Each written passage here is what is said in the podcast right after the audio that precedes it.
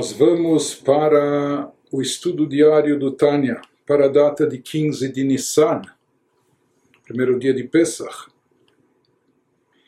Estamos no meio do capítulo 40, quando o Alter Rebbe prossegue com sua análise profunda, seu estudo a respeito do impacto, do efeito da Kavaná, da intenção, devoção, dos sentimentos que acompanham o estudo da Torá, o que devem acompanhar o estudo da Torá, as nossas orações, a realização das mitzvot, dos preceitos, e nós estávamos medindo e comparando em termos espirituais o que ocorre quando falta essa intenção ideal, quando as coisas são feitas, por assim dizer, em ponto neutro, simplesmente por serem feitas, ou quando elas são feitas até com uma intenção negativa, com uma intenção eh, possessiva, individualista. Então, conforme ele nos explicou até agora, as diferenças que isso causa no plano espiritual ou no efeito espiritual desencadeado por cada uma dessas atitudes, e nós estamos vendo aqui que a Kavaná faz uma diferença. Qual o tipo de Kavaná? Se essa Kavaná, se essa intenção, devoção é derivada do intelecto da pessoa, ou se é apenas estimulada pelas emoções naturais que ele possui dentro de si, apenas que precisa despertá-las e ativá-las, ou quando é feito sem, sem uma intenção espiritual específica, apenas com Tecnicamente a pessoa está envolvida nisso, mas sem grande envolvimento emocional, etc.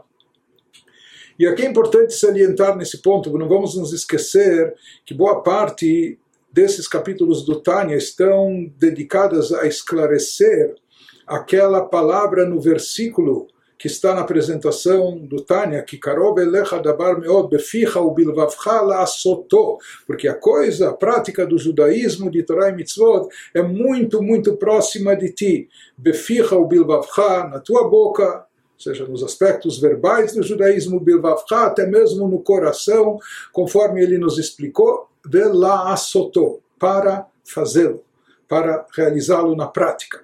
Ou seja, aqui há uma ênfase muito, muito grande a feitura, a realização prática das coisas.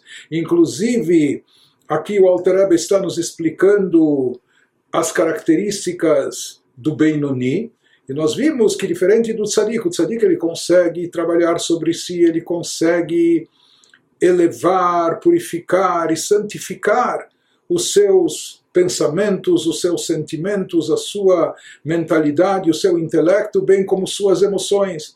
Já o Benoni não vai conseguir isso, conforme a gente já explicou longamente no Tânia.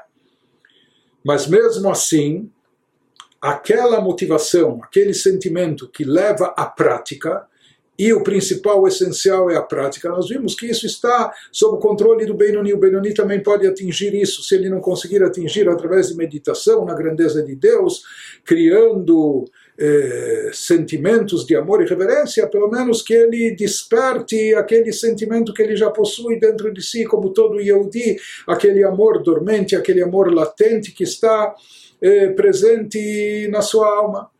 Mas com toda essa ênfase que se deu à prática, como nós falamos no final, essa é a missão, nisso consiste a missão do Benoni. O Benoni nem deve ficar frustrado por não conseguir se tornar um tzadik, e mesmo que ele viva em conflito todos os dias da sua existência, mas quem sabe é para isso que sua alma desceu aqui, nisso consiste a sua missão, dobrar, subjugar a Sitra Achra, o lado oposto da Kedushá da santidade, o lado do mal, até o mal que existe dentro de nós, mas tudo isso está baseado numa ênfase muito, muito forte a respeito da importância da prática, porque na prática o Benoni é igual ao Tzadik, o que ele não consegue é, é aprimorar e aperfeiçoar o seu interior, seja seu intelecto, sua mentalidade, ou seja, os seus sentimentos e emoções, ele não consegue regê-los, governar sobre isso, ele não consegue banir o mal que existe nisso, é? mas nós falamos uh, que isso não, não prejudica a sua espiritualidade num nível de um Benoni, porque na prática, e na prática envolvendo as chamadas vestimentas da alma, pensamento, fala, ação, ele é impecável, ele está fazendo tudo direitinho. Então, em função de tudo isso, a gente, poderia, a gente poderia imaginar ou concluir: olha, o principal é a prática. Se a prática é o essencial, então qual diferença faz se há Kavaná, se não há Kavaná, se há menos Kavaná, se há mais Kavaná, se há intenção, se faltou devoção, se essa intenção foi despertada pela pessoa, foi criada pela meditação, veio em decorrência da contemplação da pessoa, do conhecimento, da captação intelectual sobre a grandeza de Deus, ou não, se a pessoa apenas conseguiu despertar, estimular o amor intrínseco que havia. Então, a gente poderia pensar qual a diferença que faz. Então, nesses últimos capítulos, nós estamos vendo que isso faz uma diferença de fato, por mais que aqui talvez não se sinta e não se perceba, mas em termos de efeito espiritual, em, em termos de resultado espiritual das nossas ações sagradas, seja do estudo da Torá, seja da nossa oração, seja do cumprimento das mitzvot, é bem diferente o impacto produzido se há kavaná, se não há kavaná, e qual tipo de kavaná que existe. Não é? Então, isso que prossegue agora o Alter Rebbe nos dizendo no meio do capítulo 40, Aval bitfila u bekavana betorá bekavana lishma, הרי הכוונה מתלבשת באותיות הדיבור, הואיל והיא מקור ושורש להן, שמחמתה ובסיבתה ומדבר אותיות אלו. nos fala diferente de quando não existe a concentração, a devoção, a intenção, quando sim ela está presente, mas quando a reza é feita com concentração, ou a Torá estudada com intenção autêntica, seja com a consciência de que aqui se trata da sabedoria divina e que através desse estudo nós estamos nos unificando com a própria divindade. Então, nesse caso, então, a Kavaná se enreda nas letras faladas. A Kavaná, ela se envolve, se enreda, fica enredada nessas letras faladas na oração ou no estudo estudo da Torá. Ele nos explica que essa fusão da luz divina presente na Kavaná, seja que através da nossa Kavaná, através dos nossos sentimentos, nós nos elevamos, nos santificamos, isso atrai, desencadeia uma luz divina que fica presente na nossa Kavaná. Então, essa fusão da luz divina presente na Kavaná com o ato físico, quando estamos falando isso é um ato físico, o ato físico de pronunciar as palavras da Torá da oração. Então aqui está acontecendo um fenômeno. Duas coisas antagônicas estão se fundindo, estão se unindo. Uma é um ato físico nosso, porque o ato de falar é um ato físico, mesmo que você esteja falando palavras de Torá, palavras de Tfilá, mas é um ato físico, o um ato de falar. Por outro lado, nós falamos que a Kavaná, a Kavaná já é algo mais abstrato, a intenção, a devoção, é algo espiritual. É? Então aqui está havendo uma fusão de algo totalmente abstrato e espiritual, que é a Kavaná, a intenção e devoção, com um ato físico de falar. E ele diz que essa fusão é possível porque porque a Kavaná é a fonte e raiz dessa oração, ou estudo da Torá. No final das contas, qual é a mola propulsora? Qual é o motor, a força motora que está movendo, que está levando a pessoa a pronunciar as palavras da tefilá da oração ou as palavras da, do estudo da Torá, isso é a sua kavaná. Então, quando está presente a kavaná, então esse ato físico de falar aqui, ele está sendo motivado, ele está sendo ativado pela kavaná, pelo aspecto espiritual. E essa kavaná, então, é a fonte, a raiz dessa oração, estudo da Torá, por ser a causa direta e razão do proferimento dessas letras que os compõe. Portanto, ele nos diz: nesse momento se produz essa fusão, essas palavras não serão mais meramente palavras físicas, que as palavras físicas, como todos os atos físicos, são decorrentes da força da alma energizante, que é a alma animal de Klipat Noga, mas agora essas palavras não serão meramente palavras físicas ligadas com Klipat Noga, mas, ou mesmo quando elas estão revestidas na Torá, elas, elas eh, obstroem ou eh, encobrem o lado de clipar presente nisso, mas ainda não se torna algo espiritualizado, elevado, quando não há Kavaná. Mas no momento que essas letras e palavras não são apenas letras e palavras, mas elas estão enredadas na Kavaná, elas vêm acompanhadas e foram motivadas, despertadas pelo sentimento de emoção, de devoção, pela intenção da pessoa. Nesse caso, essas palavras se tornam já algo espiritual que pode ser elevado e de fato é elevado até alturas superiores. Isso que nos diz o Alter Rebbe, Humale Otan, Himala Otan, Ad Mekomah. Consequentemente, Agora, as palavras não são apenas palavras ocas em termos espirituais porque por mais que a pessoa esteja se concentrando no sentido das palavras na reza, ou por mais que ele esteja se concentrando nas palavras do seu estudo para entender a lógica daquele, daquele assunto talmúdico, por exemplo, etc.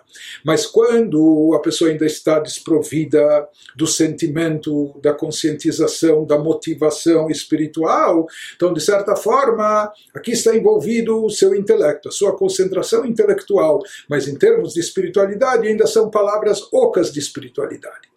Porém, no momento que a pessoa investe nessas palavras kavaná, intenção, devoção, sentimentos, etc., então essas palavras ficam preenchidas de conteúdo, conteúdo espiritual, e daí sim elas podem ascender e se elevar, consequentemente, porque se funde com a fala e enreda-se nela a intenção sagrada. Essa intenção sagrada, a kavaná, a devoção, eleva as palavras físicas pronunciadas ao seu plano, ao seu próprio plano superior. Ela vai elevar cada uma dessas palavras ao respectivo plano que a corresponde. Conforme a gente já explicou, Sfirot de Yetzirah ou de Briah, Lefi Masheia Kavaná, Bedechilo Rechim Sichlim, Motivim, Hulu Canal. As palavras alcançarão, depende agora qual o tipo de Kavaná que a pessoa está investindo reza, no estudo, etc. Então, essas palavras alcançarão as dez sefirot de yetzira do mundo de yetzira ou as dez sefirot de briá, dependendo do tipo de intenção. É? Conforme ele já nos explicou anteriormente, se acompanhadas de temor e amor gerados intelectualmente, ou seja, a pessoa investiu com seu intelecto, se concentrou, meditou, contemplou a grandeza de Deus, etc. Então nós vimos que isso vai chegar até o mundo de Briá, o mundo mais elevado, até as dez sefirot do mundo de Briá, onde pre predominam também as sefirot de cunho intelectual. As palavras serão impelidas às sefirot do mundo de Briá. Por outro lado, se ela, se essa acabar na intenção ou devoção da pessoa for motivada por assim dizer, apenas pelo sentimento inato que ela possui dentro de si, de amor, amor dormente a Deus, mas que a pessoa desperta, a pessoa estimula e faz com que se manifeste. Então, nesse caso, ele nos fala se acompanhadas de temor e amor inatos, gerados naturalmente, elas serão impelidas a sefirot do mundo de Yetzirah, porque aqui o que está em evidência não é a pessoa não, não, não fez uso do intelecto para meditação, contemplação, o que predomina aqui é as emoções naturais que ele tem, então eh, esse serviço divino espiritual dele também o alcance vai ser até o mundo de Yetzirah, o chamado mundo da formação, abaixo de Briah, que é o mundo no qual predominam os atributos de cunho emocional, conforme mencionado acima, conforme ele já explicou também no capítulo 39. Portanto, o Alter aqui ele nos frisa, ele salienta que quando a pessoa se dedica a essas atividades espirituais, lishma, imbuída de, um, de uma conscientização de uma intenção, etc.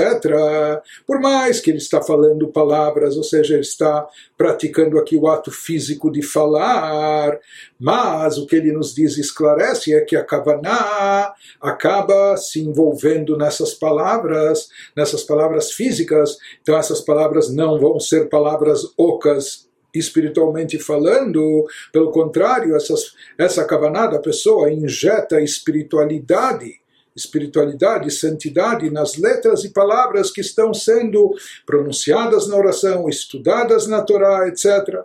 E por isso, por mais que o, o, ato de falar é um ato físico, mas no final das contas as palavras pronunciadas elas também se tornam algo espiritual. O que espiritualiza, o que torna elas espirituais? A Kavaná, a intenção e devoção. E é isso que vai possibilitar a ascensão e elevação dessas palavras para os planos espirituais divinos. Dependendo de qual nível da Kavaná, conforme a gente explicou, isso vai chegar ou até o mundo de Yetzirah, ou mais ainda até o mundo de Briah. E apenas eh, esclarecendo isso um pouco mais, esse conceito que nós falamos, que a Kavaná, a intenção, a devoção, ela eleva as próprias palavras, santificando-as, elevando-as, possibilitando elas se erguerem, etc. Isso a gente pode também constatar na prática. Termos simples. Quando uma pessoa fala algo, quando a pessoa diz alguma coisa, mas fala aquilo que ele está dizendo imbuído de um sentimento ou com forte conteúdo emocional também, então, não apenas a pessoa está falando, mas aquele assunto lhe toca profundamente e ela fala cheia de emoção, cheia de sentimento, de entusiasmo e vibração. Então, no final das contas, aquele sentimento dá vida às palavras, isso torna as palavras diferentes, ou seja, a pessoa, a pessoa fala com mais vibração, com entusiasmo, o tom de voz da pessoa é diferente, o seu timbre, a sua, a sua assertividade, etc. Ah, a pessoa fala de outra forma, de outra maneira, quando ela está falando algo, algo que lhe toca, que mexe com seus sentimentos, algo, algo que, que lhe afeta emocionalmente Ou seja, o que a gente vê nesse caso não é apenas que por causa do sentimento a pessoa está falando, ou seja, que as emoções, as emoções, talvez incontidas, as emoções levaram a pessoa a falar, não é apenas isso. A gente vê, não é, não é que os sentimentos, o sentimento da pessoa desperta o falar e faz surgir as palavras, e o sentimento permanece no coração e as palavras saem pela boca, não. Na realidade, o sentimento se reveste nas palavras, aquelas palavras que saem da sua boca, quando saem imbuídas de sentimento e emoção, elas são completamente diferentes. Então, a própria fala, as próprias palavras, elas vêm cheias de, de vibração, de entusiasmo, cheia de vitalidade. Então, de repente, você pode pegar as mesmas palavras, não é? Se é um, e, e lê-las. Então, essas mesmas palavras, se elas são ditas por alguém que está lendo e não tem envolvimento emocional, elas vão ser, vão ser lidas e ditas de uma certa forma. E talvez são palavras profundas, palavras emocionantes, vão, vão criar um certo impacto, um certo efeito. Mas é completamente distinto, é totalmente diferente quando essas palavras são pronunciadas pela própria pessoa que está sentindo aquilo. Então a forma dela dizer, talvez são exatamente as mesmas palavras que o outro disse, mas quando elas são ditas por aquela pessoa que está sentindo isso, que ela está vivenciando isso, que isso lhe, lhe envolve emocionalmente, etc., sentimentalmente. Então, essas palavras, não só que elas saem de forma completamente distinta, mas o impacto e o efeito que elas produzem é muito maior, é completamente distinto e diferente do que o outro que recitou os textos, por assim dizer. Isso, só para dar um exemplo, a mesma coisa em termos espirituais. São as mesmas palavras da tefilá, da oração, as mesmas palavras do estudo da Torá. Mas quando elas são ditas com kavaná, isso que nós falamos, a kavaná se enreda nas palavras e as torna espirituais, espiritualizadas, possibilitando que elas se elevem para um plano mais alto, produzindo um efeito ou se unificando com a própria divindade, com, com as dez sefirot, que são os atributos divinos, seja do mundo de Yetzirah ou do mundo de Briah. Continua o Alter nos diz. Então, isso, esse mesmo efeito que acontece espiritualmente, seja no estudo da Torá com Kavaná, Lishma, que essa Kavaná se reveste nas palavras e as torna espirituais, espiritualizadas. ושם מאיר ומתגלה אור אינסוף ברוך הוא שהוא רצון העליון ברוך הוא המלובש באותיות התורה שלומד ובכוונתם. Ele nos diz quando essas letras e palavras ascendem até alturas espirituais mais elevadas.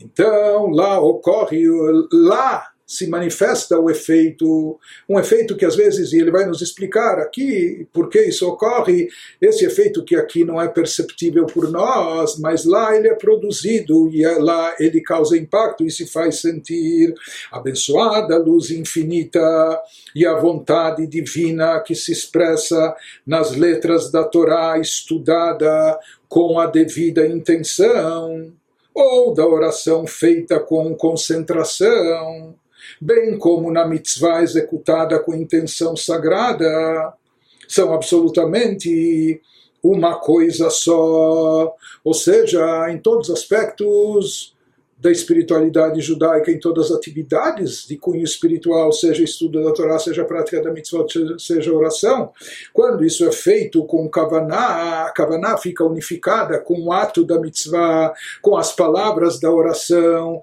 com o tema da Torá que está sendo estudada, que está sendo estudado, e isso causa um efeito. Então ele nos diz, Vesham meiru mitgale orenso baruchu, בהערה גדולה לאין קץ, מה שלא יכול להעיר ולהתגלות כלל, בעוד האותיות והמצווה בעולם הזה הגשמי. לא מינה ולא מקצתה, עד את קץ הימין שיתעלה העולם מגשמיותו, ונגלה כבוד השם וגומר, כנ"ל באריכות. Então, como nós falamos, isso produz uma ascensão, elevação seja no ato da mitzvah, nas palavras da, da oração, nas palavras do estudo da Torá. Isso se eleva até o campo de Yetzirah, ou mais ainda até Briah, e no ambiente divino da Sefirot. Em Briah e Yetzirah, Lá, já que é um ambiente divino, diferente do nosso mundo físico, corpóreo, materialista, lá a vontade divina consegue brilhar com intensidade infinitamente maior do que quando o ato de cumprimento da mitzvah ou as letras faladas da Torá ou da oração ficam presos neste mundo físico. Então, essa aqui ele nos diz é uma diferença essencial. Se nós estamos fazendo as coisas, fazendo, porém sem kavaná, então, o fazer Fazer coisas boas, não há dúvida que isso tem um valor, e um grande valor, e é essencial. Mas ainda falta alguma coisa, como nós já vimos, porque enquanto estamos fazendo as coisas, de fato estamos fazendo, mas falta Kavaná, em outras palavras, falta espiritualidade nelas, no estudo da Torá, no cumprimento das mitzvot, na oração, na tefilá. Então, o que, que nós vimos? Eh, nós estamos com as mitzvot fazendo coisas físicas, o tefilim de couro físico, etc., o que for, não é? acendendo as velas, atos físicos. Ou nós estamos falando e pronunciando palavras da oração ou da Torá, mas o, o gesto, o ato de falar também é um ato físico. Então, quando isso é feito desprovido de Kavaná, o que, que acontece? Isso permanece no plano físico. Um plano físico é, sagrado, elevado, porque nós estamos aqui, estávamos, estamos ocupados com atividades espirituais, conforme prescritas na Torá, que representam a vontade de Deus, mas enquanto elas são feitas apenas envolvendo o lado externo, superficial da pessoa, sem acompanhadas de, sem estar acompanhadas de sentimentos de amor e reverência a Deus, sem a devida concentra, concentração, sem a kavaná, intenção e devoção, então aqui falta espiritualidade o que, que vai acontecer? Elas, como nós já vimos, essas ações vão permanecer como ações sagradas, mas aqui no campo físico e material nosso. Já quando elas têm Kavaná, elas podem se levar até os planos espirituais, e naqueles planos espirituais superiores de Etzirá, de Briá, não existem as, as, limitações físicas ou corpóreas. Lá não se trata de um mundo materialista, mas sim de um mundo abstrato espiritual. E lá, portanto, a luz divina decorrente e resultante das mitzvot, boas ações, da oração, da Torá que fazemos com Kavaná, lá ela pode se revelar, e de fato ela se revela, e cria um impacto muito grande, desencadeia uma energia espiritual de, de grande valor diferente do que acontece quando as mitzvot ficam aqui. Por mais que as mitzvot tenham um potencial imenso, mas quando elas estão apenas no seu lado, aspecto físico, aqui no mundo físico, aqui não é o habitat propício para a revelação de, de divindade, de espiritualidade. Portanto, quando as mitzvot permanecem apenas aqui, não se revela esse efeito magnífico que elas têm o potencial de realizar. Então, isso que ele nos diz, quando, quando, quando o ato do cumprimento da mitzvah, ou as letras faladas da Torá ou da oração, ficam presos neste mundo físico devido à falta de intenção apropriada, devido à ausência de kavaná pois o mundo físico sofre de um tzimtzum imenso, como nós já vimos. Esse nosso mundo foi criado por Deus de forma tal, ou seja, que foi criado a partir de depois de vários tzimtzumim, de condensações, encobrimentos da luz divina, limitações da luz divina, e esse nosso mundo inferior particularmente foi criado depois de um tzimtzum imenso. Então, esse não é um habitat propício para a revelação divina. Né? Que não permite, portanto, o nosso mundo, pelas suas características naturais, conforme criado por Deus depois do Tzimtzum, ele não permite que a luz brilhe ou seja revelada de modo algum, nem parte nem fração dela. Essa é a característica do nosso mundo. E na realidade, assim será até o final dos tempos mundo físico continuará a obscurecer a luz de Deus até a época do fim dos dias. Nas palavras do profeta Daniel, aqui no é Apocalipse fim do mundo, mas é o fim da era atual e convencional até o início, antes do início da era messiânica da chegada de Mashiach, quando o mundo vai se transformar, quando então o mundo será elevado de suas limitações materiais. Então, mesmo o nosso mundo físico e terrestre, ele vai conseguir superar as limitações materiais e a glória de Deus será, será, revelada, então o esplendor divino vai se fazer presente de forma revelada e evidente, conforme diz o versículo em Isaías: toda a carne junta verá que Deus está falando, conforme mencionado acima extensamente, conforme ele já explicou nos capítulos 36, 37, etc. Mas enquanto isso não acontece, enquanto estamos ainda antes da chegada de Mashiach, então, de fato, espiritualidade não se revela nesse mundo nosso físico. Por isso, o efeito das mitzvot não se faz sentir e perceber aqui. E se, mitzvot, se as mitzvot, o estudo da Torá ou oração, ficarem apenas no plano físico sem elevação, aqui nada vai se perceber. Porém, se houver a Kavaná, elas vão poder se elevar, mesmo aqui agora, o efeito delas se eleva até os planos superiores, os mundos supremos, Yetzirah, Briá, e lá não há essas limitações que predominam aqui e lá, portanto a mitzvah causa um impacto e um efeito muito grande. Então isso que ele nos diz é, sobre o efeito e importância da Kavaná. E com isso, o Alter Rebbe, de certa forma, está concluindo uma longa análise, explicação que ele vem nos dando nos últimos capítulos sobre a grande diferença que existe se as atividades espirituais são realizadas com Kavaná ou sem Kavaná. As atividades espirituais, quando feitas e realizadas, sempre têm um efeito, um efeito positivo. Mas mesmo assim, ele nos explicou que há uma grande diferença se são feitas acompanhadas, imbuídas de Kavaná, de intenção, devoção ou não. Então, nós vimos que por mais que, mesmo sem a intenção, devoção, nesses atos espirituais está revestida a vontade divina, né? Eles por si só já são algo muito elevado, mas quando feitos sem kavaná, nós vimos que a fala que a pessoa pronuncia, os atos que ela faz, são a fala é algo físico, os atos são atos físicos, materiais, e eles não têm a força, o poder, o alcance de fazer com que brilhe sobre eles, se revele sobre eles a luz infinita de Deus. Enquanto que através da kavaná, essas palavras, as mesmas palavras do ato físico de falar ou as ações eh, relacionadas com a prática das mitzvot, elas conseguem alçar voo, por assim dizer, conseguem se elevar e fazer com que a luz divina infinita se manifeste e se revele, pelo menos por enquanto, nos planos superiores.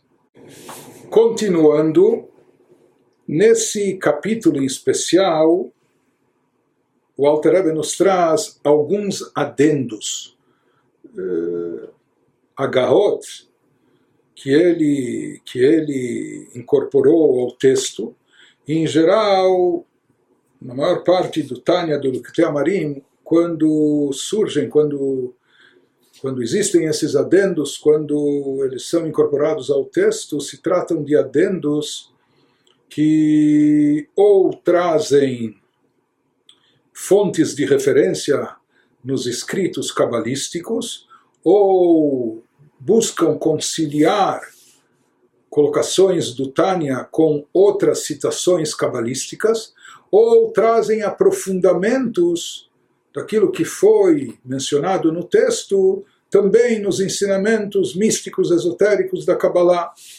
Então, eh, muitas, muitos desses adendos não são de fácil compreensão, eles são mais para os iniciados, eles trazem temas e assuntos eh, muito abstratos, essencialmente ligados a Kabbalah. E nesse capítulo, me parece que nós temos quatro desses adendos, acho que um já passou.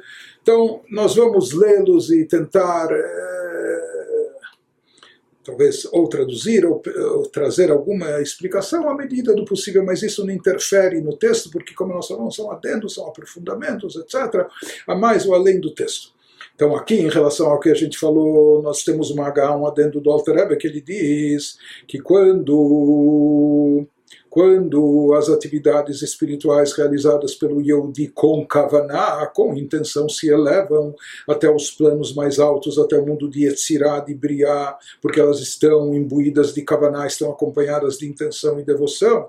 Vesham Meir Gamken, ele nos diz que nesse, nesse nível elevado, lá brilha, ilumina e se revela também a Ihuda Elion, um conceito de unificação do divino, do supremo, de unificação do supremo. Anase bechol mitzvah vetalmud Torah. Existe um conceito na Kabbalah, leshem yichud kutshaberich ou seja, que as nossas mitzvot, os nossos atos, e aqui ele está nos esclarecendo que isso ocorre quando feitos com Kavaná, eles, eles produzem ichudim. Ichudim são como unificações, combinações e unificações, unificações entre os aspectos da Sefirot, ou seja, que quando nós desencadeamos um efeito espiritual, então esse efeito espiritual pode consistir na atração de uma nova energia divina, de uma nova luz divina que se revele e se manifeste, em adição àquilo que já havia. Isso pode também produzir, ou seja, daqui nós vemos que até os atos que produzimos aqui nesse mundo físico terrestre, né, eles têm um efeito cósmico, eles têm um efeito espiritual que transcende até a nossa existência física e material. E eles produzem efeitos e resultados, eles têm um impacto até nas sefirot supremas, produzindo também combinações e unificações. Por exemplo, nós temos na Sefirot, nos atributos divinos, atributos que são contrastantes. Chesed, que é bondade, e Gevurah, que é a severidade. Nós sabemos até no conceito de, falamos isso no Sefirat Homer, contagem do Homer, que existe a, a possibilidade de combinações entre as Sefirot, Chesed Shebigvurah, Gvurah Shebechesed. Então, de repente, um pai que repreende o filho, parece que ele está agindo com severidade, mas na verdade ele está agindo com amor. Ele quer endireitar o filho, ele ama tanto o filho que ele quer que ele siga no caminho certo, por isso eh, ele está agindo de forma enérgica, então o ato parece um ato de severidade, mas na verdade eh, o objetivo dele é amor. Então isso é como a Gvurá está presente no Hesed, existe o vice-versa também, mas sem entrar agora em todos os detalhes. O que ele nos fala aqui que através das nossas ações positivas aqui acompanhadas de Kavaná, a gente produz efeitos espirituais transcendentais, provocando também, atraindo não só um desencadeamento de luz, de revelação da energia divina, mas também desses ihudim, dessas combinações e unificações entre as distintas sefirot. Isso ele nos fala Besham Meir, então essa esse efeito que é produzido nos mundos superiores, Besham Meir, Umidgalegam Ken Aichud Elion, Hanase Bechol Mitzvah lá se revela também essas, essas combinações e unificações supremas que ocorrem através de cada mitzvah estudo da Torá que realizamos, Sheu Yichud que isso se constitui na combinação e unificação dos atributos divinos, que eles se envolvem, se combinam entre si, e essas combinações causam e trazem novos resultados, por assim dizer, novos efeitos benéficos Benim takot gvurot bachassadim, e daí se fala, existe aquele conceito que as próprias gevurot, as severidades, elas são adoçadas, elas são neutralizadas dentro dos chassadim, dentro das bondades, ou seja, mesmo que há, haja o atributo de severidade, que isso é fonte de juízo, de rigor, de severidade, etc., mas quando mesclados, quando combinados e unificados com bondades, então as bondades neutralizadas neutralizam e até adoçam, por assim dizer, essas severidades, esses rigores. E como e quando isso ocorre, alidei etratzona eliona em sof ou seja, que às vezes pode ser que o mundo aqui não esteja merecedor, Deus nos livre de bondades, talvez pelo contrário, pelas nossas ações, atos, talvez a promotoria esteja mais forte, por assim dizer, talvez eh, tenha que estar mais em evidência o atributo de, de severidade, impondo rigores. Não é? Mas ele nos diz que existe o chamado etratson, momentos de boa vontade, de, de bom grado, de boa aceitação lá em cima. Isso é produzido pelos nossos atos positivos, pela nossa reza, pelo nosso estudo da Torá, pela prática de mitzvot. Então, nesses momentos auspiciosos, nesses momentos propícios de bom grado e boa vontade, ocorrem essas combinações, ou seja, que as gevurot, as severidades, elas não ficam não ficam per si, mas elas são combinadas e mescladas com bondades, isso atenua todo, todo o processo. Ameir, ele nos fala que essas revelações, elas brilham, iluminam, se revelam de uma forma muito poderosa e intensa, beitoreruta diletata, através dos nossos atos aqui embaixo, através do nosso despertar inferior. Nós, no plano inferior, quando nós nos despertamos, desencadeamos esses efeitos e a siata mitzvah, o. E o que representa esse despertar nosso aqui, embaixo, no plano inferior, o nosso cumprimento das mitzvot, a nossa ocupação com a Torá, nos quais está revestida a vontade suprema de Deus. Ou seja, aqui ele está nos explicando pela Kabbalah que em cada mitzvah que fazemos se produz uma combinação e uma unificação das forças e energias derivadas dos atributos divinos. Isso produz uma combinação e unificação entre os atributos de Deus se envolvendo entre si. Isso produz um resultado benéfico como nós falamos, que daí as gevurot, mesmo severidades, não ficam, não ficam à parte como algo per si, que poderia então eh, acarretar coisas rigorosas, severas, difíceis, mas sim elas são adoçadas com essa combinação, elas são neutralizadas pelas bondades. Então, no momento que essas sefirot, esses atributos, têm essa combinação, têm essa unificação, então se está faltando, se não há essa combinação, como nós falamos de Gevurah, rigor, severidade, vão vir os tzimtzumim, as limitações, condensações da luz divina, etc. E que isso vai desencadear rigores e vai se manifestar de forma severa no mundo para as criaturas. Porém, quando há combinação e unificação entre as forças das Sefirot, então, mesmo Gevurah, os derivados de Gevurah, do rigor, da severidade, eles se envolvem, se mesclam com Chesed, com bondade, misericórdia, e assim eles ficam adoçados, ficam. É? Então ele nos diz que esse, essa combinação, esse Yehud, essa unificação das energias das forças derivadas de Deus, isso ocorre e se revela acima no plano espiritual. Da mesma maneira que nós falamos que também a revelação produzida pelas nossas mitzvot com Kavaná, ela se revela nas dez sefirot de Briah, ou de Yetzirah, dos mundos superiores. A mesma coisa também, ele nos diz que esse resultado espiritual em forma de combinações ou unificações das de distintas energias divinas, isso também ocorre no plano superior, no plano espiritual. E aqui ele nos fala que, na verdade, elas são interdependentes. Uma causa a outra, uma depende da outra.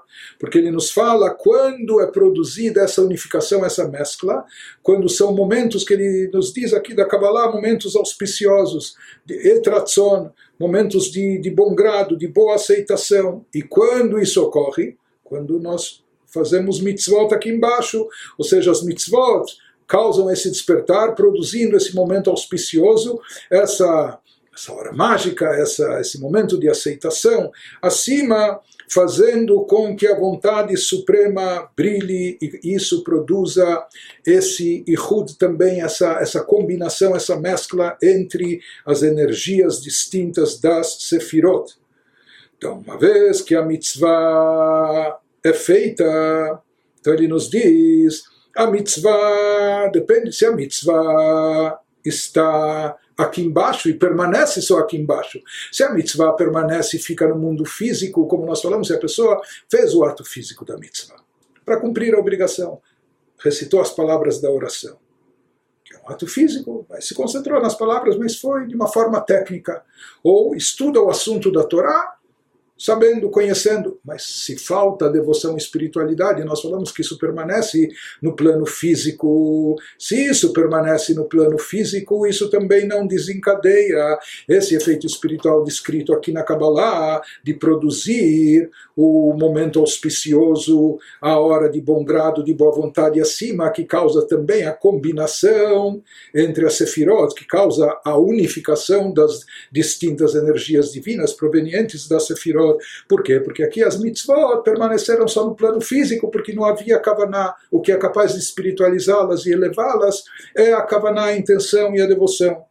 Enquanto que se essas mitzvot têm kavaná, elas ascendem até um plano superior, Yetzirah, Briah, etc., nessas dez sefirot, e lá sim elas têm o poder de revelar essa vontade divina, estimulando-a e fazendo com que se produza essas combinações e unificações entre as distintas energias ligadas ou derivadas das sefirot.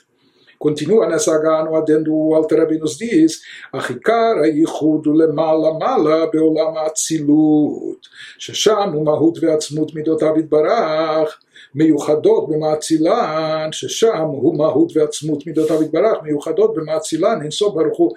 Continuando também aqui com a geografia cabalística, não é? ou o ex-cabalístico, ele nos dá os endereços que são coisas esotéricas, místicas, ele nos diz, na prática, na verdade, de acordo com a Kabbalah, conforme explicado na Kabbalah, esse conceito de Hud, de combinações e unificações entre as energias divinas derivadas dos atributos das Sefirot, isso ocorre, na verdade, em planos transcendentais mais elevados. Nós falamos que as nossas mitzvot, elas atingem, dependendo da Kavaná, se a Kavaná intelectual, se a Kavaná emocional, apenas natural, então ela chega até Yetzirah ou Briah, mas não falamos em Atzilut.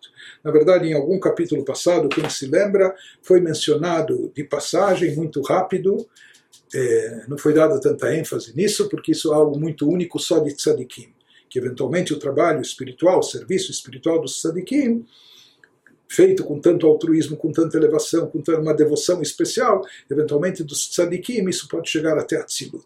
Mas como esse é o Sefer Shel Beinonim, é o livro dos Beinonim, a ênfase que está se dando aqui é a Kavaná, ou de, de, de, de, fundo intelectual, ou de cunho emocional, que chega até Yetzirah ou Briah, mas aqui nos esclarece o Alter Rebbe que esse efeito da unificação e combinação ocorre num plano mais elevado, no plano de Atzilut, porque no plano de Atzilut, conforme descrito na Kabbalah, lá a essência divina está perfeitamente, integralmente unificada com, com os atributos lá presentes. Lá os atributos, seja chamadas luzes ou recipientes, vasos, eles são completamente unificados com Deus.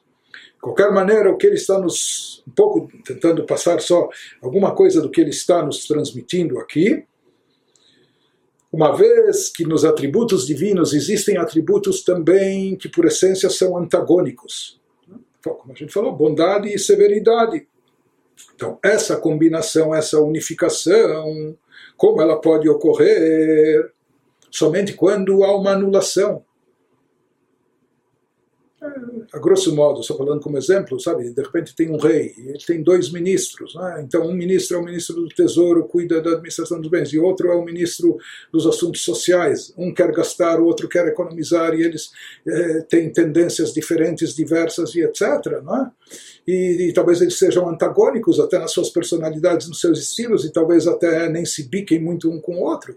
Mas quando estão diante do rei, diante da autoridade do rei, eles se anulam diante da grandeza do rei, que eh, toda autoridade vem dele, e daí eles conseguem se combinar, conseguem se falar e chegar a um acordo. Isso a grosso modo, eh, aqui estamos falando de pessoas distintas, não é? mas só para tentar aproximar a nossa mente esse conceito de conciliação das forças antagônicas mesmo dentro da Sefirot. Então ele nos fala que isso acontece em Atzilut. Por quê? Porque Atzilut é o mundo onde as Sefirot estão completamente anuladas diante de Deus. Uma vez que elas estão anuladas, perdendo a sua individualidade ou suas características peculiares, assim isso possibilita poss isso facilita a possibilidade de interação e de unificação, combinação entre elas também. Ou seja, no mundo de Atzilut, já que está revelado de forma tão intensa lá a essência divina, a luz da essência divina, por isso todas as sefirot estão lá completamente integradas, unificadas com Deus, anuladas diante de Deus. Por isso lá caem os antagonismos, lá desaparecem os contrastes. Isso que se fala no Patach Elial, introdução do Zohar, que está incorporada na nossa reza também, que no mundo de Atzilut, Ve'ad hu dekasherlon, o Deus é você que une as sefirot e as unifica as combinam, unifica entre si. O varminach letichudá. E se não fosse ti, se não fosse você, Deus, não haveria essa unificação. Ou seja, essa, essa revelação divina que faz com que essas criaturas, essas sefirot de Atzilut, captem essa essa revelação e se anulem, isso produz a possibilidade de interação, de unificação, de combinação. Por isso ele nos fala que a principal combinação entre as Sefirot ocorre no mundo de Atzilut, porque lá as Sefirot estão completamente unificadas e anuladas diante de Deus. Mais uma explicação adicional porque em Atzilut, Vesham, Hu, Mahut, Veatzmut, Ratzon, Elion, Ensof, Baruchu. Ele nos diz porque lá está evidente a essência da vontade suprema, infinita de Deus. Ou seja, ele nos fala que essa unificação entre os atributos divinos, isso ocorre, como nós falamos, através da momento de boa vontade, através da revelação da vontade divina. E onde a vontade suprema de Deus está mais manifesta e revelada? No mundo de Atzilut, mais do que todos os outros planos inferiores. Por isso é lá também em Atzilut que se revela e se manifesta essencialmente essa combinação e unificação entre essas forças. Só, com, eh, com, eh, só concluindo essa H, esse adendo, levad é apenas um mero reflexo do efeito produzido por essa combinação entre a Sefirot, por essa unificação dos efeitos desencadeados, é apenas um mero reflexo disso que depois desce ou se manifesta e se revela nos mundos inferiores, Briah, Yetzirah, Siyah, Bechol, Olam, Mehem, Lefimalato, em cada um desses mundos de acordo com seu nível espiritual. ואף שנפש האדם העוסק בתורה ומצווה זו Einam Atzilut. Então, aqui ele nos diz, é uma coisa interessante e curiosa. Imagine nós aqui embaixo fazendo um ato físico, mas que é uma mitzvah, pode ser um ato simples que dura dois minutos, mas é uma mitzvah. É? Quanto tempo leva em Sukkot eh, chacoalhar lá as plantas, o lulav e? É um ato físico que leva um minuto, é? e de repente aqui ele está nos falando se a pessoa fez isso com Kavaná, ela desencadeou um efeito transcendental, cósmico, ela mexeu com revelação divina no mundo de Atzilut, não só em Yetzirah, Briah, em planos. Então isso é uma coisa incrível. Então, isso ele nos diz, por mais que a alma da pessoa que está se dedicando a Torá e Mitzvah aqui nesse mundo, ela não é uma alma de Atzilut. Alguns tzadikim únicos, muito especiais, eles têm dentro de si uma alma no nível de Atzilut. Mas isso é uma coisa raríssima em todas as gerações. Não, a maioria de nós não tem dentro de si essa, essa revelação de Atzilut. כל מקום, הרי רצון העליון המלובש במצווה זו, porém ele nos diz mesmo assim, a vontade suprema de Deus que está revestida nessa mitzvah que a pessoa está cumprindo aqui embaixo, והוא עצמו הדבר ההלכה והתורה שעוסק בה, ou no assunto, na halachá, na lei judaica que ele está estudando na Torá, a pessoa aqui embaixo nesse mundo terrestre, o Elokut, ואור אינסוף המאציל ברוך הוא שהוא רצונו אחד, בחרצונו יתברך, וברצונו יתברך הציל מידותיו המיוחדות בו יתברך. O que importa é talvez a pessoa não esteja, esteja longe, talvez de fato ela está longe do nível de Atzilut, até a sua alma, a alma divina, a espiritualidade, está abaixo do nível de Atzilut. Mas ele nos diz, o que importa aqui é que a divindade, a luz infinita de Deus, contida na sua vontade, ou seja, aquilo que Deus, a energia divina que Deus extraiu dos, dos seus atributos, etc., isso está presente onde? Isso está presente na mitzvah. A mitzvah é uma expressão da vontade de Deus. A Torá que ele está estudando, aquela alahá, por mais que ele, em termos espirituais, é mais baixo, mas aquela alahá da Torá, ela contém a sabedoria divina no seu nível mais elevado de Atzilut. Portanto, ele nos diz, Veledei, Gilui Retzono Amitgale Alidei Sekatorah Mitzvah Zu, Hem Nichlalot Zu Bezu, Venimtakot Akvurot Bechassadim Bet. Ele nos diz, então, mesmo a pessoa estando no nível espiritual mais baixo, mas no momento que ele está mexendo, por assim dizer, com essas atividades, seja o estudo da Torá, seja o cumprimento da mitzvah, nos quais está revestida esse potencial da luz divina mais elevada, transcendental de Atzilut. Então isso provoca, por mais que o sujeito aqui é limitado, mas o objeto é poderosíssimo, é ilimitado. Por isso, isso causa efeitos e repercute até no mundo de Atzilut. Aquilo que a pessoa faz e produz aqui embaixo continuando com o capítulo 40.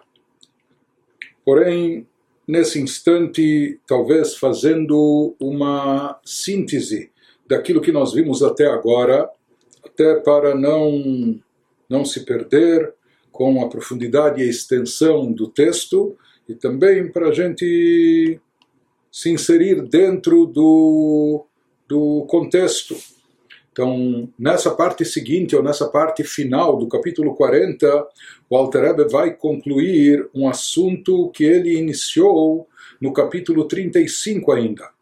Nesses capítulos, nesses últimos cinco, seis capítulos, foi falado e foi explicado o poder e alcance espiritual dos atos, das mitzvot, e, por outro lado, o poder e alcance espiritual da kavaná, da intenção e devoção presente ou acompanhando as mitzvot. Ou seja, nós estamos, estamos analisando em termos espirituais e místicos e comparando e confrontando o efeito das, dos atos das mitzvot, o ato prático da mitzvah, e em contraste ou comparando com a intenção e o sentimento que acompanha a mitzvah. Então, por um lado, nós vimos, nos foi explicado que o principal e o essencial é o ato da mitzvah, o ato da mitzvah em si. Por quê? Porque nós estamos aqui nesse mundo físico terrestre justamente para com a missão de torná-lo uma moradia para Deus, ou seja, permear esse mundo de Kedushá, de santidade. Isso nós conseguimos ao lidar com os aspectos físicos da nossa existência, com as coisas materiais que nos cercam, etc., fazendo disso chá santidade e tornando isso uma moradia para Deus. E nós vimos que esse é o objetivo da descida da nossa alma, da grande descida que a alma sofre chegando até se, se incorporando no corpo físico, chegando até esse mundo terrestre e material. Que o objetivo nós falamos não é pela alma em si, porque a alma já vem de uma fonte elevada e sagrada, mas o objetivo é que a alma ela eleve e refine também o corpo físico e a alma energizante, a chamada alma animal, que dá vida, vitalidade para o corpo físico. E através disso que a pessoa, começando dentro de si, no microcosmos, quando a pessoa eleva a sua parte física e material, com isso ele também acaba impactando o, o quinhão, a parte do mundo que o cerca, onde ele onde ele habita, onde ele se encontra, etc. E com isso ele acaba também refinando e elevando a própria matéria do mundo terrestre que está em volta de si. Isso nós falamos se obtém especificamente através do cumprimento prático das mitzvot, através do, da, da feitura do ato da mitzvah. Quando não se trata de uma mitzvah que é feita eh, manualmente ou com a força braçal da pessoa, nós vimos que existem certas mitzvot verbais mas essas mitzvot também, elas têm se a leitura do Shema, a recitação do Birkat Amazon, da benção após a refeição, etc. Ela tem que ser pronunciada movendo os lábios, etc. Porque isso pela Allahá também é considerado uma ação, é uma ação física. Por outro lado, nós vimos que se a pessoa, ao invés de cumprir na prática o mitzvah, tiver todas as intenções, todas as meditações, refletir e contemplar e etc., mas na prática não realizar a mitzvah, ele vai pensar no significado da mitzvah, no objetivo da mitzvah, no sentido místico, esotérico da mitzvah, porém se ele apenas ficar no lado abstrato e espiritual, mesmo que ele tiver todas as kavanot, que ele tenha todas as melhores das boas intenções, se na prática ele não cumprir a mitzvah, ele não, não realizou nada, ele não cumpriu a sua obrigação. Não é que ele obteve 50%, 30%, 70%, não, ele não cumpriu com sua obrigação. Então, por um lado, aqui nós vimos, e ele nos explicou o porquê disso no sentido místico espiritual, a importância e o quanto prevalece e predomina o aspecto prático da mitzvah, a necessidade do ato da mitzvah em si.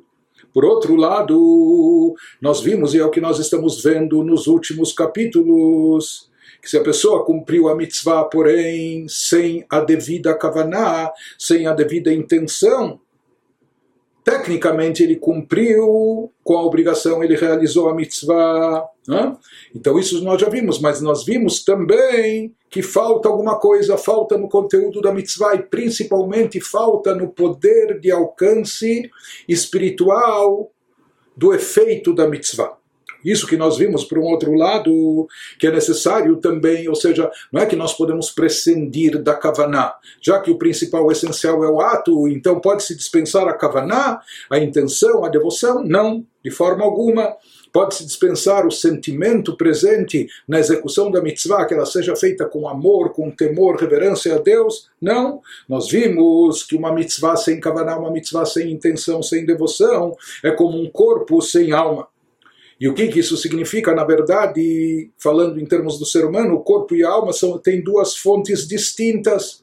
e são duas entidades distintas, apenas que isso na maravilha, na maravilhosa atuação de Deus, Deus acaba unindo o espiritual, a alma espiritual com o corpo físico, não é?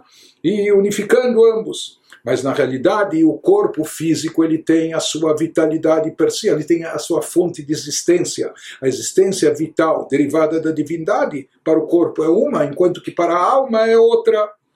E se nós formos comparar a presença, a revelação divina presente na alma per si, em comparação, em relação à revelação divina presente no corpo per si, quando separado da alma, então não há dúvida que a revelação divina presente na alma é incomparavelmente superior à revelação da divindade que se manifesta na existência vital do corpo. Então, nem se compara aquilo que dá existência à alma, sua espiritualidade, sua santidade em relação à força vital divina que faz o corpo existir. Da mesma maneira, ele nos diz, trazendo dos escritos cabalísticos do Arizal, que uma mitzvah sem kavaná é como um corpo sem alma. O corpo ele tem uma força vital divina que lhe dá existência, mas isso é incomparável à revelação divina presente na alma. Assim também ocorre quando uma mitzvah é feita sem kavaná, sem intenção e sem devoção. Está certo que foi praticado, foi cumprido aqui a vontade divina efetivamente a vontade divina foi feita, foi realizada. Porém, a revelação dessa santidade, dessa eh, luz divina presente por trás, dentro dessa mitzvah, ela não se propaga, não se revela quando a mitzvah não se estende, não se expande quando a mitzvah é feita sem kavaná sem, sem acompanhada, sem estar acompanhada da devida intenção ou dos sentimentos correspondentes. Por outro lado, quando existe a Kavaná, nós vimos que o alcance dela é muito mais elevado, muito mais, se expande muito mais. E ele nos explicou também que quando nós falamos em intenção e devoção no cumprimento das mitzvot, isso significa que elas estejam acompanhadas de um sentimento nosso, ou seja, que nós estejamos envolvidos no cumprimento da mitzvah com envolvimento emocional, com sentimentos nossos presentes, sentimentos de amor a Deus, de temor reverencial a Deus, e faltando esses sentimentos, então o que há, o que vai restar é apenas a parte a parte técnica, prática da mitzvah, que isso é como, que nós falamos, é como um corpo, porém sem alma. Ou seja, é um corpo, a mitzvah está aqui, ela está efetivamente, mas está um pouco oca. Né? E por isso ela não tem o poder de alçar voo, por assim dizer, ela não tem o poder de se elevar nem para os mundos espirituais superiores e não tem o poder de se unificar com as dez sefirot, com os atributos divinos, nesses mundos elevados, produzindo um efeito cósmico, um efeito transcendental, ela permanece, essa mitzvah que foi realizada, sem sentimento, sem intenção, ela permanece apenas aqui no plano, no plano terrestre. Por mais que, na verdade, por trás dessa mitzvah, ou seja, sempre está presente a vontade divina. Porque cumprir uma mitzvah significa executar a vontade de Deus, Porém, essa vontade não está revelada no couro do tefilino, na mezuzá, no pergaminho de couro da mezuzá que foi afixada. Então, existe uma kedushá, uma santidade intrínseca, até nesses objetos sagrados. Se tornaram objetos sagrados porque eles são, eles são uh, os meios pelos quais nós cumprimos a vontade de Deus. Mas essa, essa divindade não está presente de forma revelada, evidente nesses objetos. Então, quando falta a Kavaná, falta a, a, a mola é, que alavanque, que faça, faça subir não é, esse ato, tornando-o também um ato espiritual. Então, por isso ele nos diz: a mitzvah sempre representa, sempre é a vontade de Deus. Porém, para ela poder ascender, para, essa, o efeito dessa mitzvah poder se elevar, é necessário essa mitzvah estar imbuída de espiritualidade. Espiritualidade significa kavaná, intenção, devoção, concentração por parte da pessoa, acompanhado de sentimento de amor, de reverência a Deus, etc. Ou seja, é isso, a pessoa, em outras palavras, ele, quando se, existe até uma expressão, ele tem que botar a alma dentro disso, né? botar a sua neshome dentro disso. Ou seja, é muito importante fazer a mitzvah, mas se a gente for analisar, será que isso é bastante, é suficiente? Nos diz para que a mitzvah eh, seja potencializada, seja otimizada, seja todo o seu potencial seja aproveitado, esgotado, então é necessário botar vida e alma nessa execução da mitzvah, isso através da kavaná, da intenção e dos sentimentos. Daí sim, apenas então ela pode se elevar para os planos espirituais, porque senão a mitzvah vai permanecer no campo físico. A pessoa fez o ato físico, colocou o tefilim fisicamente, tem marcas no seu braço, não é? ou afixou a mezuzá na porta e está lá. É? Então, em termos físicos, materiais, ocorreu alguma coisa, sem dúvida na verdade em termos espirituais também, mas essa espiritualidade ela fica oculta, fica encoberta. Para poder se elevar, não basta, para que a mitzvah possa se elevar até um campo mais elevado, não basta apenas a sua execução prática no campo físico, o que vai possibilitar ela galgar alturas espirituais é a espiritualidade da pessoa presente, investida no ato de fazer e cumprir a mitzvah. Pois nós explicamos que existem, quando se fala em Kavaná, nós falamos que na, na realidade nós estávamos falando de, de, três níveis. Um primeiro nível é quando a pessoa cumpre a mitzvah com Kavaná, com intenção, devoção, acompanhado de sentimento que isso é ideal. Nisso também se subdivide se esses sentimentos presentes da pessoa foram gerados pelo seu próprio intelecto, através do seu esforço intelectual, meditando na grandeza de Deus, ou se ele apenas trouxe à tona, estimulou a revelação do sentimento inato que ele já possuía dentro de si, só que estava dormente, estava encoberto. Isso vai determinar se, se as mitzvot, se o efeito espiritual delas vai chegar até o mundo de Yetzirah, as 10 sefirot de Yetzirah ou de Briah. Pois nós falamos que existe uma outra situação quando a pessoa cumpre a mitzvah no ponto neutro, por assim dizer. Ele tem o objetivo de estar cumprindo uma mitzvah, mas ele faz isso sem tanto envolvimento emocional, sem tanta sem devoção, sem, sem intenção, apenas tecnicamente. Né? Não tem nenhuma intenção errada, mas também não tem a intenção boa, positiva, ideal. Por outro lado, nós falamos que existe aquele nível mais baixo, que é quando a pessoa tem uma kavaná negativa, tem uma intenção negativa, eh, egocêntrica, eh, individualista, quando ele visa benefício próprio, ele está estudando o Torá, mas para se tornar um grande erudito, para fazer carreira, para ganhar dinheiro, ou ele está cumprindo uma mitzvah, ou dando tzedakah, etc., para aparecer, para se exibir, ou o que for. É? Então aqui nesse caso nós falamos que essas mitzvot, ou essa Torá estudada dessa forma, com essa kavaná negativa, elas permanecem ligadas ainda ao campo de Klipat Noga. Ou seja, aqui o sujeito aquilo que ele investiu de Kavaná é uma coisa negativa, que é proveniente da Klipá, e isso acaba, de certa forma, envolvendo e comprometendo as mitzvot, por mais que as mitzvot são vontade de Deus, são atos positivos, as mitzvot, o estudo da Torá, etc. Né? Mas aqui o problema é a intenção da pessoa que foi negativa, que foi egocêntrica, então isso acaba prendendo essas mitzvot aqui no plano inferior. Mas nós falamos uma vez que na prática efetivamente se trata de vontade divina ou sabedoria divina. Se trata de Torá que ele estudou, se trata de mitzvot que ele cumpriu. Então nós falamos que quando a pessoa fizer chuva, uma vez que o objeto em si aqui é um objeto sagrado, o objetivo era nobre e digno, o problema é que o sujeito, com as suas intenções eh, eh, pessoais, ele comprometeu o ato, mas o ato em si era um ato bom. Então quando a pessoa fizer chuva, se arrepender, voltar a Deus, retornar ao Criador, com isso ele vai conseguir resgatar essa Torá que estava presa ao campo de Klipot, ao campo negativo, essas mitzvot que ele fez, que também estavam sob o domínio das Klipot, ele vai conseguir resgatar isso daquele domínio, elevando para Kedushá. Então, a partir disso nós vemos a importância da Kavaná, na feitura das mitzvot, na realização dos preceitos. Isso que prossegue o Alter nos dizendo agora. quando ele nos fala o baseio van heitev had de chilurachim nikraim gadfin derech mashal כדכתיב ובשתיים יעופף וכמו שכתב הרב חיים ויטל ז"ל בשער הייחודים פרק י"א שהכנפיים בעוף הם זרועות האדם כולי Nos diz ele, o Alter Rebbe, que com base em toda essa discussão a respeito da importância do ato do cumprimento de uma mitzvah, quando nós enfatizamos a importância do ato, isso está explicado nos capítulos 35, 36, 37.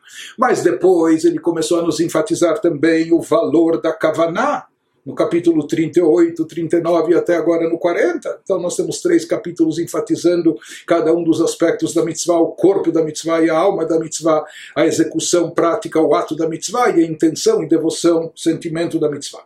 Baseado nessa explicação, podemos explicar bem a descrição metafórica do temor e do amor, como são descritos nos escritos cabalísticos o temor e amor a Deus, eles são chamados metaforicamente como asas de um pássaro. Asas Conforme está escrito, voavam com duas, na profecia de Isaías, numa visão que ele tem dos anjos, ele vê que o Bishtaim Yofef, né, daqui vem o conceito de asas, dos anjos terem asas, e se fala que com essas duas asas eles alçam voo, eles voam.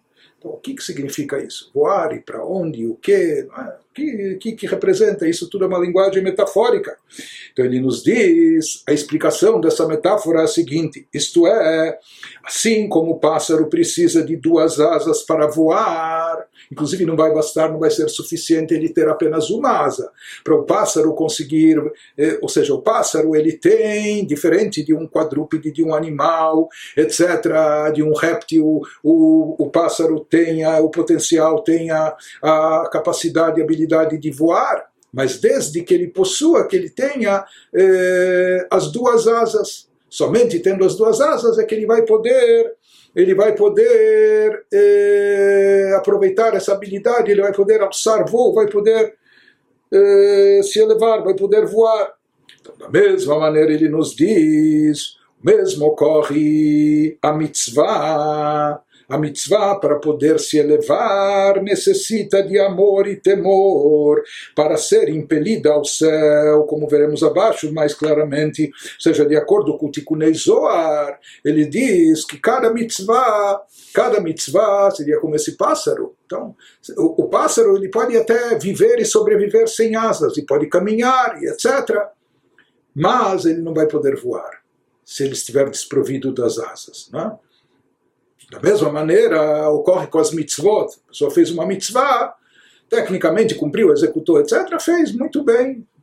A mitzvah está viva, por assim dizer, mas para ela poder se elevar, se erguer até alturas espirituais celestiais mais altas, é imprescindível, indispensável as asas. O que são as asas? As duas asas, inclusive, não basta apenas uma, o amor e temor a Deus. Como Rab Chaim Vital, o discípulo do Arisa, de abençoada memória, escreveu em Shara Yehudim, capítulo 11, as asas do pássaro equivalem aos braços do homem. Assim como os braços do homem são essenciais para, para fazer, para realizar, para executar os trabalhos braçais, etc. Da mesma maneira, ele nos diz que as asas do pássaro são equivalentes aos braços, sendo o braço direito correspondente ao amor e o esquerdo ao temor, como está escrito no Tikkun Chesed droayemina gvura droasmala, que o atributo de Chesed, bondade, que bondade é a fonte de amor, está associado com o braço direito, enquanto que Gevurah, severidade, que é a fonte do temor, está está representada no braço esquerdo. Portanto, de acordo com Rav Chaim Vital, as duas asas correspondem aos dois aos dois eh, membros superiores aos dois braços, direito e esquerdo, ou seja, representam amor e temor a Deus aqui no caso. Então, isso é o que a gente encontra, nos explica o Alter Rebbe, isso que a gente encontra em diversas citações que nos falam que amor e temor a Deus são equiparados, são comparados às asas. Isso também é o que se refere em relação aos anjos, quando se fala que os anjos têm asas e com as asas eles voam para onde eles precisam voar. Significa que os anjos eles têm uma elevação espiritual, cultivando o amor e temor a Deus que eles possuem, que eles cultivam, que eles desenvolvem. Ou seja, as duas asas, entre aspas, são metáforas para indicar os dois sentimentos de amor e de temor reverencial a Deus. E ele nos traz, elabora mais esse assunto, trazendo mais provas, evidências que temor e amor a Deus são equiparados às asas. Ele nos traz mais referências disso. O Betikunim Pirshu, Sheoskim Batorah Mitzvot Bedechilu Rechimu, Nikraim Banim. ואם לאו נקראים אפרוחים דלא יכלין לפורחה. Ele nos fala que o Tikkun Zohar comenta Adendos do Zohar, ele nos traz também um comentário para nos dizer que existe essa diferença entre entre ter, possuir, dispor das asas e não dispor delas. Ele observa que quando os preceitos são cumpridos com temor e amor, as mitzvot são cumpridas acompanhadas desses sentimentos.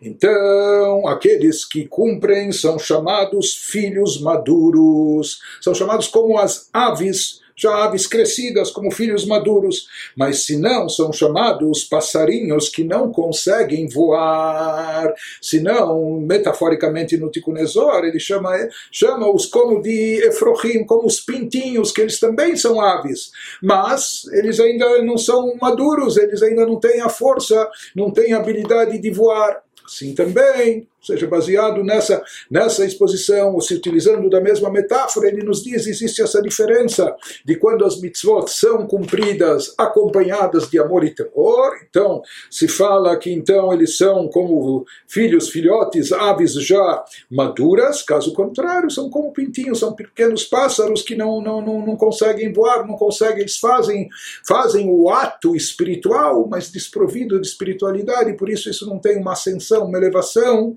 até esferas mais elevadas, como poderia e deveria ter.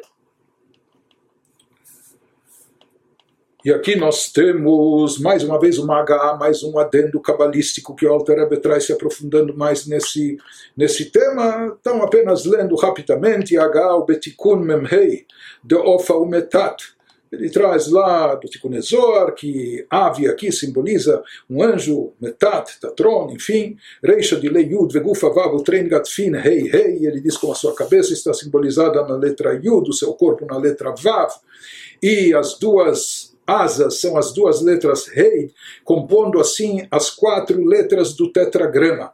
E ele, ele associa isso na linguagem esotérica, mística, que esse anjo estaria nesse plano no mundo chamado Yetzirah, o Bohem Gufei Alachot Mishnah. E esse mundo, dentro dos níveis de estudo da Torá, é aquele onde se encontra o estudo, onde se manifesta de forma mais evidente o estudo da Mishnah. Pereisha de lehen mochin bechinat Chabad, shehen primiut alachot, vesodan vetamehen.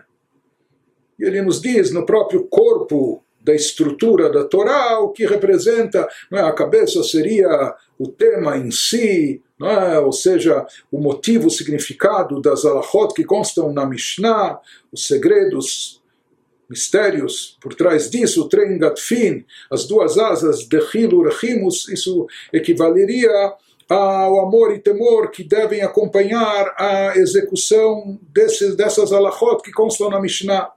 De qualquer maneira, ele nos explica, e quando ele, ele falou que as duas letras do tetragrama são equivalentes às duas asas, para quem quer se aprofundar depois cabalisticamente, então ele nos diz Trein Gadfin de Hilu Rechim, as duas asas equivalem a temor e amor. Hei Laa Sheirechimu, a primeira letra rei do tetragrama está associada com amor a Deus, Behei Tata e Iratata, enquanto que a letra rei final está eh, relacionada com temor reverencial a Deus, mas num nível inferior. O Malchut Shamayim, que seria ainda aquele temor de subordinação a Deus, o Pachad Hashem, que Pachad Amelach Derech Mashal, temor e reverência como aquela que um servo tem diante diante de um rei. Sheira Hitzonit Veniglet, que é um temor, mas ainda a nível externo, não aquele temor reverencial de admiração e etc., que isso é algo mais elevado. Mas Shem Keinira Ilaha existe um nível mais elevado de temor, temor chamado temor a nível superior, que é que a pessoa se sente até envergonhada e constrangida diante de uma pessoa tão elevada. Ele tem tamanha admiração por ela, e isso lhe causa também um temor de constrangimento, por assim dizer. Esse esse sentimento já está num nível bem mais elevado, que isso está associado a Yud Shel Shemavai Baruchu, a letra Yud inicial do tetragrama, enfim, esse é um trecho que ele nos traz mais mais eh, aprofundamentos nos assuntos cabalísticos para a gente não não complicar mais, então vamos tentar pelo menos entender o texto básico antes dos eh, antes dos adendos, não ou eh, antes de chegar aos adendos ou independente dos adendos que são um aprofundamento adicional. De qualquer maneira, o que a gente vê de tudo isso que o amor e temor são considerados as asas, ou seja, para dar, para alçar voo, para dar asas não à imaginação, mas os atos das mitzvot, é necessário que elas sejam acompanhadas de sentimentos de amor e de temor a Deus. Não basta apenas cumpri-las mecanicamente, não basta apenas desincumbí-las tecnicamente, fisicamente. Então, nós falamos que a própria Torá e mitzvot se constituem como no corpo e na cabeça até uma ave ela pode existir e subsistir e sobreviver e viver muito tempo eh, só com o corpo e a cabeça, mas sem asas ela não vai poder voar. Então aqui nessa metáfora significa que a Torá e mitzvot, Torá seria equivalente à cabeça, as mitzvot ao corpo, elas representam por si só o corpo e cabeça. Então isso é essencial, né? para que a pessoa esteja viva, o corpo, eh, a cabeça e o corpo. Né? Mas eh, para que ela possa se movimentar e ela, são necessários os membros para que ela possa, para que a ave e o pássaro possa voar, são necessárias as aves, as asas. Isso que prossegue o Alter Ebe nos dizendo que e aqui ele traça uma distinção, uma distinção presente até tecnicamente nas leis de, de, de Kashrut, como nós vamos ver, em resumo, o que ele vai nos dizer em seguida, é, uma ave pode estar viva sem asas? Definitivamente sim. Ela até permanece kasher, se for depois abatida ritualmente, enfim. Mas ela, ou seja, que as asas não representam algo vital, essencial para a sua existência, para a sua sobrevivência, por um lado. Mas por outro lado, sem as asas, ela não pode alçar voo, ela não pode se elevar, ela não pode voar. Isso que ele vai nos esclarecer aqui, e esse é o objetivo eh, de esclarecer bem o exemplo, para entender bem a metáfora, entender bem o que ela vem nos transmitir, o que, ou seja, a devida proporção de importância do ato da mitzvah e da kavaná da mitzvah. Isso que prossegue o altar Rebbe nos dizendo que Kmoshe kanfei haof einam ikaraof vein hayutota alui bahem klal, pois assim como as asas do pássaro não são órgãos essenciais, não é como o cérebro, o coração ou pulmão, etc. Não são órgãos essenciais indispensáveis para a manutenção da vida. Conforme indica a Mishnah, e a gente encontra isso na própria Mishnah, no Talmud, na Alaha mais tarde, que é Ditnan Nitlu Agafea Kshera והעיקר הוא ראשו וכל גופו, והכנפיים הם רע, אינם רק משמשים לראשו וגופו לפרחה בהון. Então, assim diz a Mishnah, se as suas asas forem removidas, se as asas forem removidas da, da, da ave, de uma ave kasher, não se considera que a ave tenha sofrido um ferimento que acarrete risco de vida, e assim ela é kasher. Porque mesmo uma ave kasher, galo, uma galinha, um pato, etc.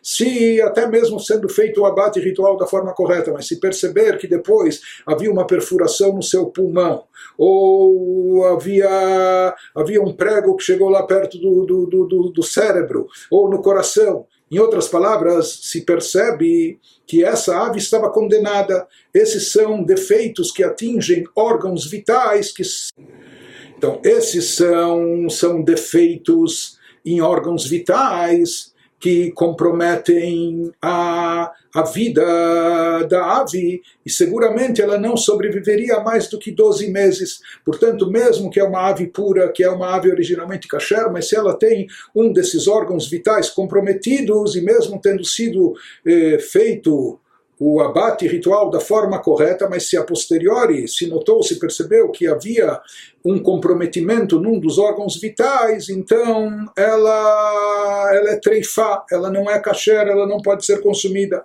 Mas isso não acontece no caso das asas. Então daqui nós vemos que mesmo que as asas foram retiradas, etc., isso não invalida a kashrut da ave, isso significa que a ave ela pode sobreviver até mesmo sem as asas. Isso significa que as asas, portanto, não representam algo vital e essencial para a sobrevivência da ave. Ela é kasher, sendo a parte principal da ave sua cabeça e o resto do corpo, excluindo-se as asas. Bom, então se as asas não são vitais e essenciais, qual o papel e função delas? E as asas meramente servem, servem à cabeça e ao corpo. Na verdade, elas estão lá para servir a cabeça e o corpo, permitindo-lhes voar. É? Então, essa é a metáfora, esse é o exemplo. Agora, o que esse exemplo quer nos transmitir, o que essa metáfora quer nos ensinar, nos diz o Alter Rebbe, וכך דרך משל התורה ומצוות הן עיקר הייחוד העליון.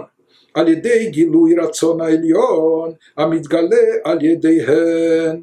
והדחילו רחימו הם מעלים אותם למקום שהתגלה בו הרצון אור אינסוף ברוך הוא והוא הייחוד שהם יצירה ובריאה.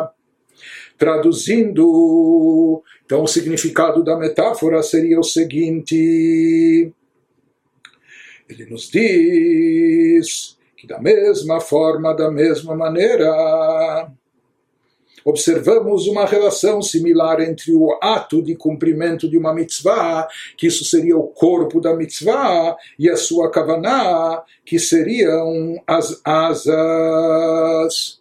Não? Seriam, por assim dizer, entre aspas, apenas as asas qualquer maneira, de qualquer maneira, isso que nos diz o Alter Rebbe, o ato de falar palavras da Torá, e a execução das mitzvot, elas constituem a cabeça e o corpo do chamado Yehuda Elion, fusão dos atributos divinos, aquilo que vimos já, que os nossos atos aqui embaixo têm o poder de criar uma interação entre as energias das distintas sefirot, conforme discutimos bastante acima. Ademais, como também foi explicado, isso vem, esse Yehuda Elion, essa composição, essa combinação, essa unificação de energias divinas superiores, ela vem da vontade divina que é revelada por meio de tais atos, dos atos de estudo da Torá, de cumprimento das mitzvot proferir palavras da Torá, executar mitzvot, isso até independentemente da Kavaná Porém, o temor e amor, eles representam as asas, são como asas da Torá e das mitzvot, elevam-nas, eles têm o poder, o temor e o amor de elevar a Torá e a mitzvot a um lugar, lugar quer dizer um nível espiritual, que não possui as limitações desse mundo, porque, como nós falamos, se as mitzvot permanecerem aqui nesse mundo, o mundo físico não é um habitat propício para a revelação de divindade e de espiritualidade, por isso aqui as mitzvot, elas ficam ocultas, encobertas, mesmo tendo sido realizadas. Porém, se elas têm um poder de elevação, se desprendem das limitações do plano físico e terrestre, e lá sim, no plano espiritual elevado, elas podem se manifestar, podem se expandir, podem desencadear maiores efeitos. Isso que ele nos diz, no nosso mundo no qual a luz divina não pode brilhar, por causa das numerosas diminuições, porque o nosso mundo sofreu muitos tzimtzumim, condensações e limitações, obscurecimento da luz divina. É? Então, aqui o efeito das mitzvot não pode se revelar. Em contraste a isso, nos mundos superiores, ali é possível que a vontade da abençoada luz infinita e o Ihuda Elion e, essa, e esse desencadeamento dessas combinações de unificações entre as energias da Sefirot, lá sim sejam manifestos, sendo este lugar mais elevado esse sendo esse lugar mais elevado, a Sefirot do mundo de Yetzirah, do mundo de Briah, conforme a gente já explicou anteriormente. Aqui nós temos mais uma H, mais um adendo cabalístico do Alter Rebbe nesse capítulo. Vamos passar por isso, ler rapidamente. H, ou a Filubeassiá, que ele nos falou até agora que as mitzvot elas podem atingir dependendo de qual foi a motivação, do tipo de sentimento, se é um sentimento apenas de cunho emocional não gerado pelo intelecto, ou se é um sentimento que foi baseado na meditação intelectual, nós vimos que eles podem chegar até Yetzirah ou Briah, agora ele acrescenta o afilo be'asiyah, בעשר ספירות דקדושה, מקום מצוות מעשיות וכן מקרא ele nos diz que, eventualmente, pela Kabbalah se explica que pode haver também um certo efeito no mundo de Asiá, nas dez sefirot de Asiá, além de Briá e Yetzirah, e que aqui também pode haver uma combinação e unificação entre a energia dos diferentes atributos. E para, os, para o mundo de Asiá, o 10 Sefirot de Asiá, lá se erguem, se elevam as mitzvot, práticas, ou seja, aquilo que foi feito na prática sem tanto houve aciá, houve ação, é? sem tanta intenção ou sem tanta devoção. E ele equipara isso com os níveis de, de estudo da Torá, os diferentes temas e categorias de estudo da Torá, que isso está ligado com Mikra. Mikra seria a leitura da escritura, o Pentateuco, a escritura, etc que isso está associado com as dez sefirot de Asiá. Aval Mishnah mitgalei Yichud ve'orensov beyetzirah. Já no estudo de Mishnah, se fala que essa unificação entre a Sefirot e o efeito que produzido, isso se revela na luz infinita presente em Yetzirah. Já vimos isso em relação a Mishnah anteriormente, o Betalmud e na Gemara, isso se revela em Briah. Aqui ele não fala em Atzilut, mas está escrito nos livros que a Kabbalah está ligado com Atzilut, como ele vai nos trazer mais adiante, também em outros lugares do Tânia. De qualquer maneira, ele nos explica, isso não significa, se uma pessoa interpretar ao pé da letra, ou superficialmente vai imaginar, bom, então, mais elevado Atzilut é Kabbalah. Abaixo disso, no mundo de Briah, nós temos o Talmud da Gemara.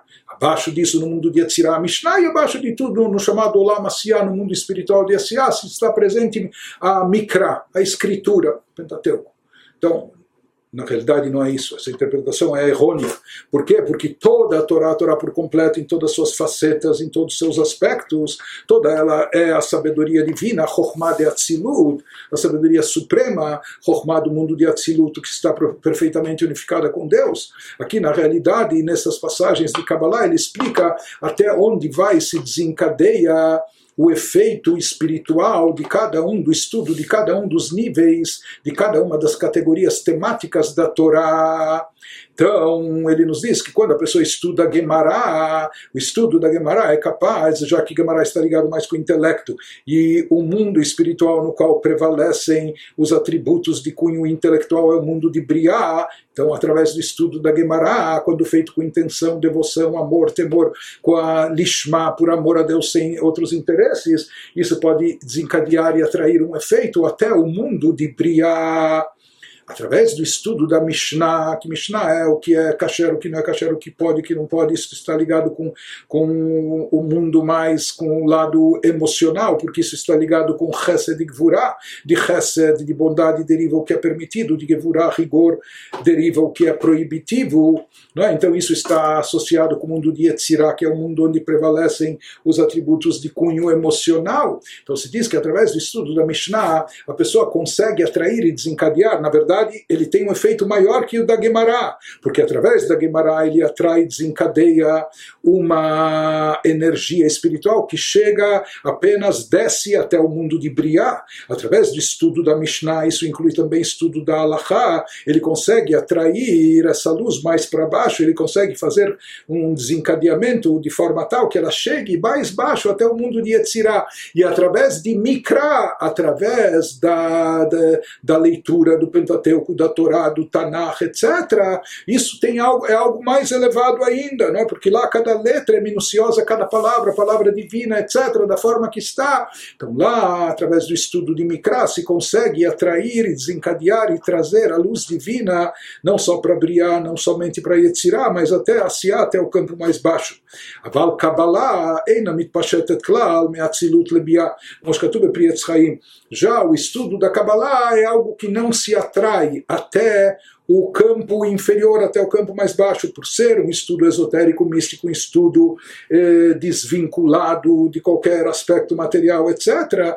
Por isso, a Kabbalah não se reveste nos aspectos nem intelectuais e nem emocionais, etc. Ou seja, aquilo que nós entendemos ou pensamos que entendemos, imaginamos que entendemos na Kabbalah é apenas o superficial, é apenas a parte básica externa. Isso é apenas tomar conhecimento, Yediata Metziut, mas não a Sagata Mahut.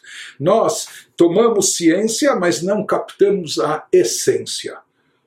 Já Diferente disso, do assunto no, no estudo da Gemara, da Mishnah, da Lachada, da, de Mikra, aí nós captamos, entendemos, sentimos, vivenciamos, absorvemos. Já na Kabbalah, ela permanece em Atzilut, por isso não tem, por enquanto, pelo menos, de como isso ser atraído e desencadeado para os planos inferiores.